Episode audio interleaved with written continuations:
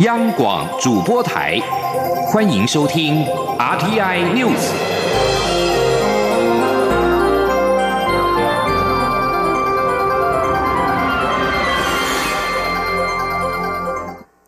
各位好，我是主播王玉伟，欢迎收听这节央广主播台提供给您的 RTI News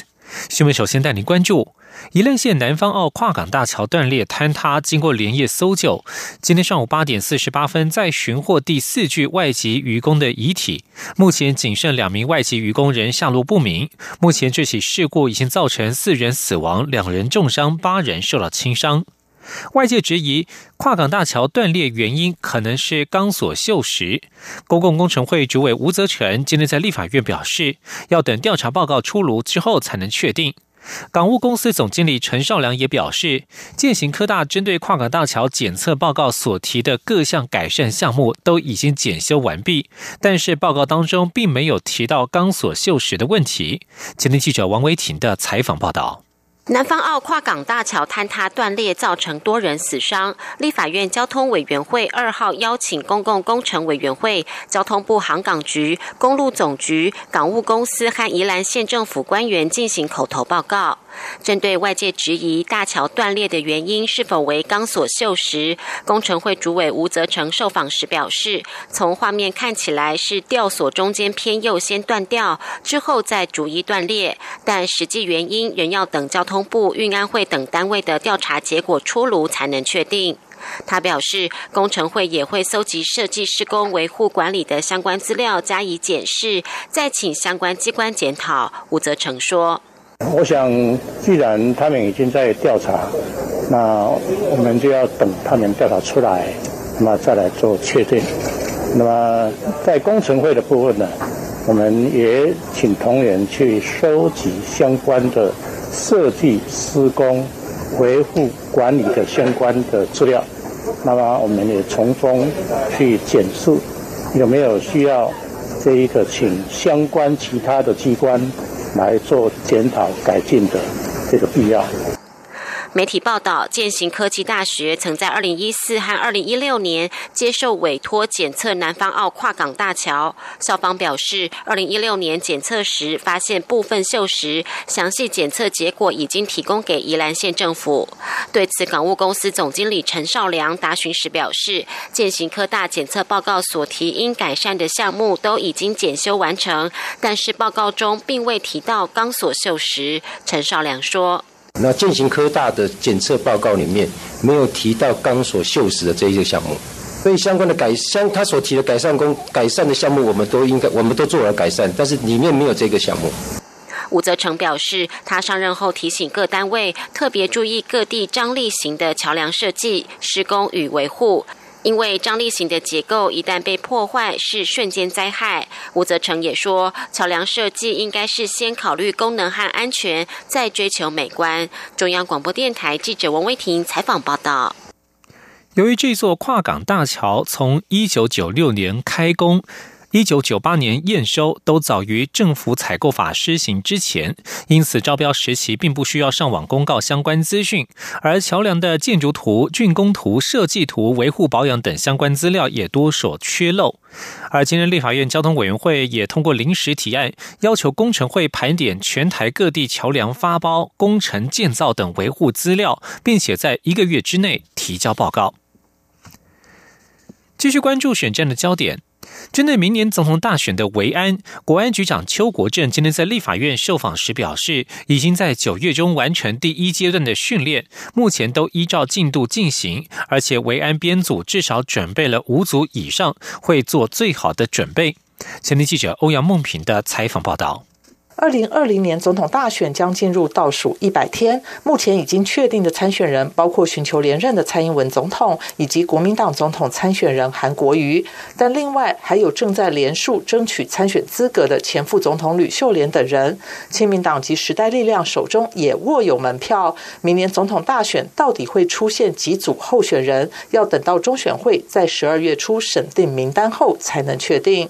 国安局局长邱国正二号到立法院外交。国防委员会进行国家情报工作暨国家安全局业务报告，并被质询前受访，被问到相关维安规划，邱国正表示已经开始训练，并准备五组以上，会做最好的准备。他说：“我们从今年二月，据我了解，他们就要准备了啊。那九月中旬，第一批的训练啊，第一阶段完成。”在持续往后训练当中，所以每个状况按照以往经验的话，我们都把这经验累积，当这个训练教材。所以目前是完全在按照进度来做。目前公安局这边准备多少组人？我们最起码五个组以上，好不好？因为按照以往经验嘛，然后我们也不能预判哪些人有没有，呃，做最好的准备。至于国民党总统参选人韩国瑜要将竞选总部设在高雄，是否会增添维安的难度？邱国正表示，国安局没有特别设定哪个点，会针对所有人员编组以及可能发生的状况做出预化，按阶段一步步训练。一旦定案，会依照步骤派人前往。在定案前，则会根据需要解决的问题一一搜集资料，目前也已经在进行。中央广播电台记者欧阳梦平在台北采访报道。关注台湾与日本的交流，蔡英文总统今天在总统府接见日本自由民主党大西宏信众议员等一行人。总统表示，因应近来国际经贸情势变化，台日开始洽谈跨太平洋伙伴全面进步协定 （CPTPP），现在正是时机。这对于日本平衡及扩展海外市场也有帮助。希望在座的众议员能够支持台湾参与 CPTPP，让台湾对区域经济整合做出贡献。今天央广记者刘品熙的采访报道。蔡英文总统二号上午接见日本自由民主党众议员大西宏信等人。总统表示，台湾与日本是共享民主、自由、人权等普世价值的重要伙伴。日本国会跨党派的日华议员恳谈会今年通过两次决议，支持我国参与世界卫生组织 （WHO）。台湾非常感谢，也期待与日本各界在各领域有更紧密的合作。总统指出，日本自民党青年局每年都来台湾访问。青年局局长佐佐木纪今年八月率领八十三位团员来访，展现自民党对台日交流的重视。台日互为第三及第四大贸易伙伴，他相信有各位众议员在国会的支持，可以持续加深双方的经贸合作关系。总统并表示，因应近来国际经贸情势变化，现在正是台日洽谈跨太平洋伙伴全面进步协定 （CPTPP） 的时机，希望在座各位能够支持台湾参与。他说：“那么因应近来国际呃经贸局势的变化，台日呃开始洽谈。”呃，CPTPP 现在正是时机啊，对日本平衡及拓展海外市场也有帮助。希望各位能够支持台湾参与 CPTPP，让台湾对经区域经济的整合做出贡献。总统也说，在座都是来自日本大阪地区的众议员。大阪是台湾旅客最喜爱造访的地区之一。去年台湾民众前往日本旅游达到四百八十三万人次，创下历史新高。台湾也非常欢迎日本观光客来台，希望各位能够协助大力宣传台湾，鼓励日本民众来台旅游，进一步扩大两国人民的往来。未来台湾也会持续跟日本友人共同努力，提升台日友好关系。央广记者刘聘熙在台北的采访报道。关注两岸焦点，台湾有几所大学近期因为香港反送中事件发生陆生与港生的冲突。立委吴思瑶今天建议教育部长潘文忠能够到这些发生冲突的学校，表达对香港学生的支持。潘文忠回应，他已经和国内招收陆生、港生较多的二十所大学校长面对面直接对话，并要求各校组成应变小组。他也强调，台湾拥有言论自由的学习环境，绝不容许任何国家的学生破坏。前立记者陈国伟的采访报道。教育部长潘文忠二号到立法院教育及文化委员会进行教育部业务概况报告。立委吴思瑶在质询时指出，一手、东吴文化、世新等大学校园陆续因香港反送中事件发生陆生与港生之间的冲突，但教育部似乎只会发公文，而没有更主动的作为。他建议潘文忠应到这些学校表达立场，甚至是在年龙墙贴上一张写有“中华民国教育部部长潘文忠支持香港自由民主”的便利贴，以具体行动支持现在的世界潮流。对此，潘文忠表示，他最早就在脸书上表达自身立场，而且教育部绝对不是只发公文，也请各大学组成应变小组，掌握学生在香港遭遇的特殊情形，以及港生在台就学遇到的突发状况。教育部还密集的跟尤其招收陆生、港生较多的二十所学校，呃，校长都是直接做对话。好，委员一定看得到中山大学啊。嗯，有一个这个入课呃来直接猜，大学直接反映的，那就是教育部的要求跟态度。很好。潘文忠强调，台湾是个非常自由、民主、开放的社会，教育部不容许有学生透过语言或肢体暴力来霸凌和自己意见不同的人。任何来自各国的学生都不能违反或破坏台湾具言论自由的学习环境，而是要能够珍惜且尊重彼此对不同意见的表达，这才是大学教育和学习的真谛。中央广播电台记者陈国伟台北采访报道。而在香港方面，十月一号多处发生了反送中集会游行，并且演变成破坏和冲突，有一百八十人被捕，至少七十四人受伤，一名中学生遭实弹射成重伤。今天有大批穿着黑衣的学生与校友聚集在受伤学生的学校前声援，批评警方开枪。香港警务处长卢伟聪今天表示，一号多区发生了暴动违法行为，示威者涉及暴动袭警，警员一号在多个地区一共开了六枪，是因为生命受到威胁及警告无效，警方的做法合理且合法。香港情势因为枪击事件再度升高。美国国防部印太事务助理部长薛瑞福一号宣布，将在下周访问中国。他预计会提到台湾与香港的议题，而他也会重申美方关切的立场。前美国在台协会主席卜瑞哲一号表示，北京的势力非常强大，香港示威者应该见好就收，否则恐怕白白牺牲也得不到胜利。台湾友邦圣卢西亚代表一号在国际民航组织 IQ 大会呼吁接纳台湾成为观察员，但是遭中国程序发言阻挠，指称台湾参与不具有法律基础。我驻加拿大代表陈文怡表示，台湾是主权国家，不该被排除。圣露西亚代表团团长、第二农业部长史坦尼斯拉斯一号在 IQ 大会上为台湾发声，表示，所有在全球民航领域有重要地位，而且为众多国际航空公司和旅客服务的实体，都应该被允许参与 IQ 大会。他呼吁 IQ 应接纳中华民国台湾成为观察员，并且邀请出席大会。不过，中国代表团随即提出程序问题，要求发言，并且表示世界上只有一个中国，指联合国大会二七五八号决议案承认中国的一中原则，只有主权国家才能成为 I K O 观察员，台湾参与不具有法律基础。对此，陈文仪表示，联合国二七五八号决议案并未解决台湾在联合国的代表权问题，也没有认定台湾是中华人民共和国的一部分。台湾中国持续不当引用并且错误解释这项决议，令人遗憾。南韩合同参谋本部表示，北韩在今天早上从东岸元山附近的江原道朝海上发射了不明物体。日本政府发言人、内阁官房长官菅义伟表示，北韩发射的是飞弹，今天上午疑似落入日本专属经济海域，目前并未传出邻近地区受到任何影响。日本首相安倍晋三今天强烈谴责北韩的试射行动，并且表示这已经违反了联合国的决议。而就在前一天，北韩才表示愿意与美国恢复核子谈判。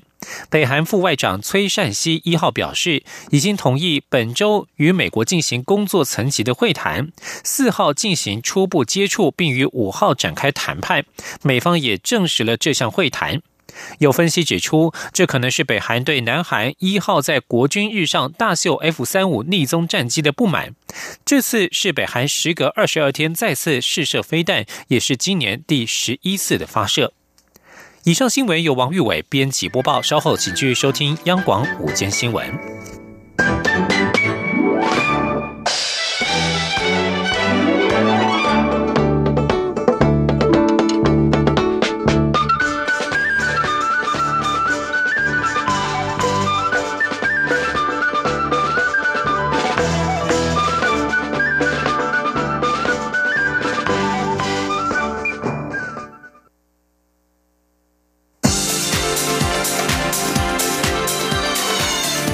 是中央广播电台，台湾之音，欢迎继续收听新闻。欢迎继续收听新闻，我是陈怡君。先来关心台湾的科技观测成果。科技部在今天指出，台湾大学海洋研究所所长詹森的研究团队利用水下滑翔机观测，首度发现黑潮不是一只稳定的洋流，实际上长得有点像千层糕，而且摇摆不定。研究成果将会有助于改善气候变迁模拟数据。记者杨文军的报道。台湾大学海洋研究所所长詹森所带领的研究团队，于二零一五年执行由科技部补助的黑潮流量及变异观测计划，并于二零一六年在科技部补助下，向美国厂商购入全台第一具水下滑翔机 Sea Glider 进行黑潮观测。詹森指出，过去的研究都认为黑潮是一支稳定的洋流，但他们的研究发现，黑潮区是由两个温度、盐度。互异的水团交错，当两个水团碰撞时，不会立即混合，所以黑潮实际上长得有点像千层糕，而且摇摆不定，忽近忽远，颠覆大家对黑潮的刻板印象。詹森说：“那最主要的这个的这个现象呢，是黑潮在台湾东边，事实上是一只摇摆不定，然后有的时候胖就是宽一点，有的时候瘦窄一点，甚至厚一点、薄一点的这种。”呃，西方边界流，呃，那它的这个主要的这个流走呢，有的时候离岸很近，天很近；有的时候离岸很远，可以到这个离岸大概一百公里远的地方去哦。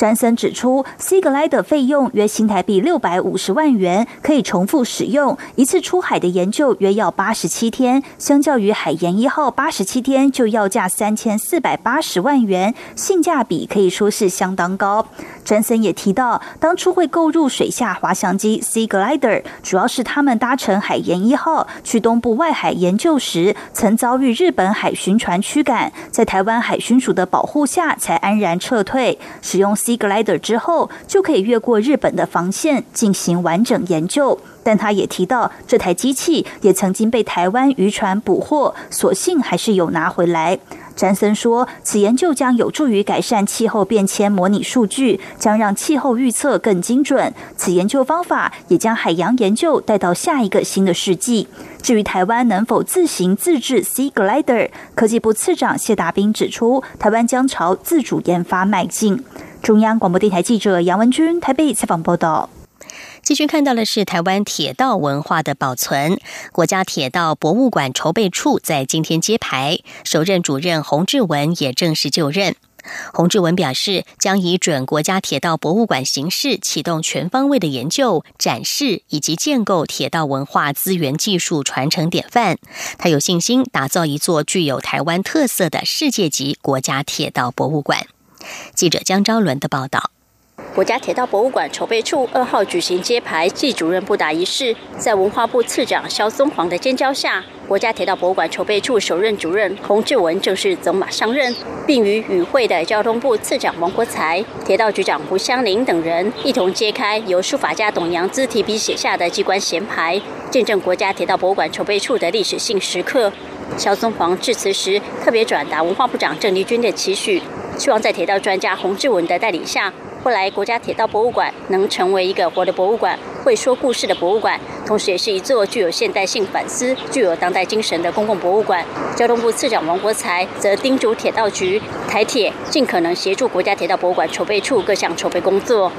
接下重任的洪志文表示，依照文化部的规划，国家铁道博物馆要到二零二六年才正式启用。在筹备阶段，他确实感到责任蛮重大的。他与团队会在郑丽君部长组织先行、以软带硬的指示下，依准国家铁道博物馆的形态展开全面性筹备工作，有信心打造一座具有台湾特色且是世界级的博物馆。洪志文说：“特别是在呃铁道历史、铁道文化、铁道车辆、铁道技术的传承。”还有建构台湾铁道文化保存的典范，典藏台湾重要的国家铁道文化资源。我相信这个部分都是我们未来会持续去不断努力的。我相信只要我们走在正确的轨道上面，国家铁道博物馆这班列车的气体很快就会响起。在可见的未来，我相信我们一定可以看到一座有台湾特色，而且亚洲瞩目、全世界都会瞩目的一个铁道博物馆。洪志文强调，目前国家铁道博物馆园区内许多建物还在进行分阶段整修，由于未来园区内会有铁道火车机具实际运转，因此前期就必须要启动人员训练、技术传承，这些都是筹备处要努力的重点工作。中国电台记者张昭伦台北采访报道。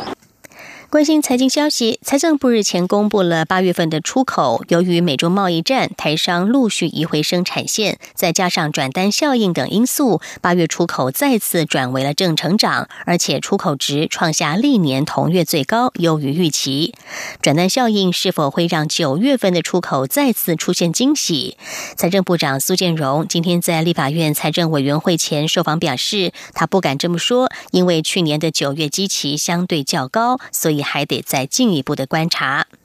另外，为了鼓励台商返台投资，财政部针对了回流台商资金，提供租税优惠，并且立专法，已经在八月十五号施行。专法施行将近两个月，核准汇回金额最新统计达到新台币十八亿，遭到立委质疑，这和当时财政部低估年达千亿元差距太大。苏建荣今天表示，到目前为止还没有修正专法的必要，会在积极辅导厂商了解法规的运作。记者陈林信宏的报道。根据海外台商汇回专法规定，有关个人及盈利事业在条例施行之日起两年内，分别汇回境外资金及转投资事业获配的投资收益与外汇专户，且依照规定运用，汇回的资金可以享有特别税率百分之八及百分之十的科税。如果与规定期限完成实质投资，可向国税局申请退税，汇回资金税率降至百分之四和百分之五。根据财政部至十月一号的最新统。统计在专法上路后不到两个月的时间，已经有十八案申请，申请汇回金额达到新台币三十亿。不过目前核准时有十一件，金额十八亿。国民党立委曾明宗二号在立法院财委会质询财政部长苏建荣时质疑，当时低推估一年要达到一千三百亿，中推估有四千两百亿，高推估有八千九百亿，但至今为止实际情况和推估值却差距太。多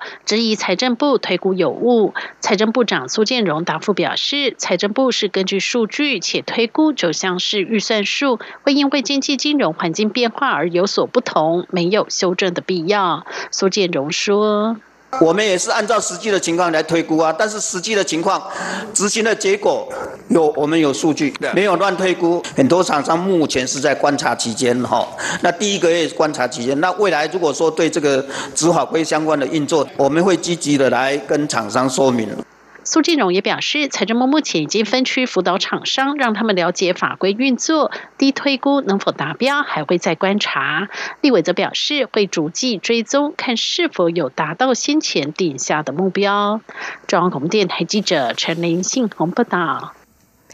日前有立委引述国安会评估报告示警，中国大陆可能会取消两岸经济合作架构协议 （ECFA） 使用。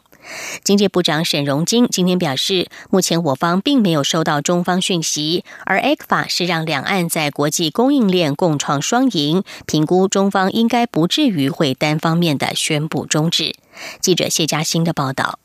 两岸关系恶化，中国近期加大打压台湾力道。有立委日前引述国安会评估报告指出，中国大陆在外交战后可能转向取消两岸经济合作架构协议 （ECFA） 适用。对此，经济部长沈荣金二号受访时强调，如有一方要提检讨甚至终止，需提前半年以书面提出来谈。目前我方并未收到相关讯息，且 ECFA 对两岸双方是共创双赢，中方应。不至于单方面宣布终止，因为这样对中方也没好处。他说：“这个物件你也讲安尼对厂商嘛是好吧？你你得罪了一些厂商，厂商也会不，咱不要说厂厂商了，最主要还是他对产业嘛，你你断了以后，他他自己他也要用啊。”日前，沈荣金透露，若 A 克法适用取消，恐影响外贸约百分之五。不过，他本次则下修影响金额是低于百分之五，因为适用的两百三十六亿美元当中，实际持续有享受到优惠的贸易金额只有一百四十八亿美元，主要以石化、汽车零件、农业为主。政府会协助业者分散市场、产业转型，而业者本身比政府还要敏感，也会自行做调整营运。中央广播电台记者谢嘉欣采访报道。另外，国民党总统参选人韩国瑜过去曾经提到太平岛开采石油的说法，持续引起议论。沈荣金今天在立法院强调，中油在一九八一年已经做过钻探，发现没有油气之后，便已不再探勘。而在二零一三年，则是配合立法院决议，为了宣示主权，筹组团队登岛做海洋资料调查，但仍然无法证实有油气。而且，如果有利可图的话，外国的开发商三更半夜。也会来。沈荣金重申，中油每年都会编列探勘预算，但探勘的区域是以印尼、查德、澳洲为主，并没有包括太平岛。宜兰市南方。宜兰南方澳的跨港大桥无预警的坍塌，有许多专家学者从大桥塌下来的实况影片去研判桥身可能断裂的原因。国立成功大学土木工程系特聘教授朱胜浩今天受访时就指出，他不排除桥上方的吊索接头受到了海盐侵袭生锈，再加上重车经过往复拉扯，导致桥梁疲劳产生裂缝。记者吴丽君的报道。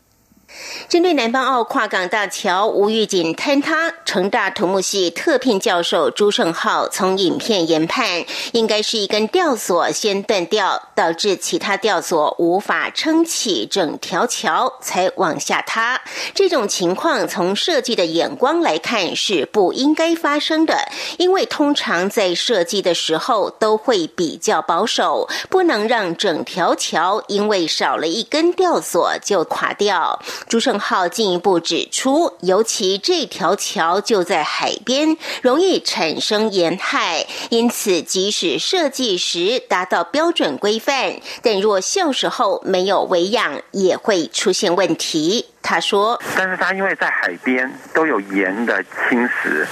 所以它生锈以后啊，如果我原来设计的强度是还蛮强的，但是它慢慢生锈侵蚀以后也没保养的话，那它的负载能力就变低了。那到时候本来都没问题的结果。”不维修，那也变出有问题。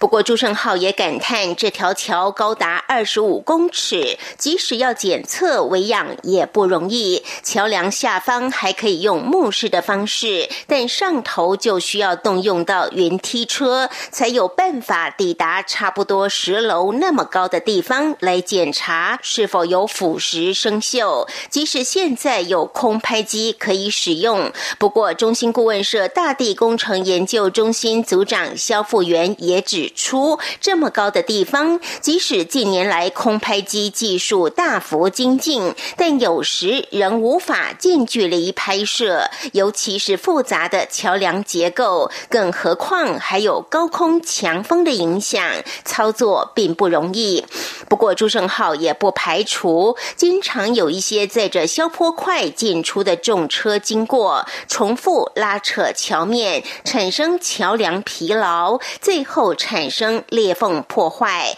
也让崩塌当时通过的油罐车成为压垮骆驼的最后一根稻草。中央广播电台记者吴丽君在台北采访报道。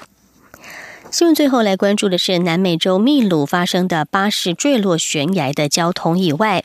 根据秘鲁当地警察表示，一辆客运巴士一号在秘鲁多山的库斯科区的一处悬崖当中坠落，造成至少十七人死亡，大约有三十人受伤。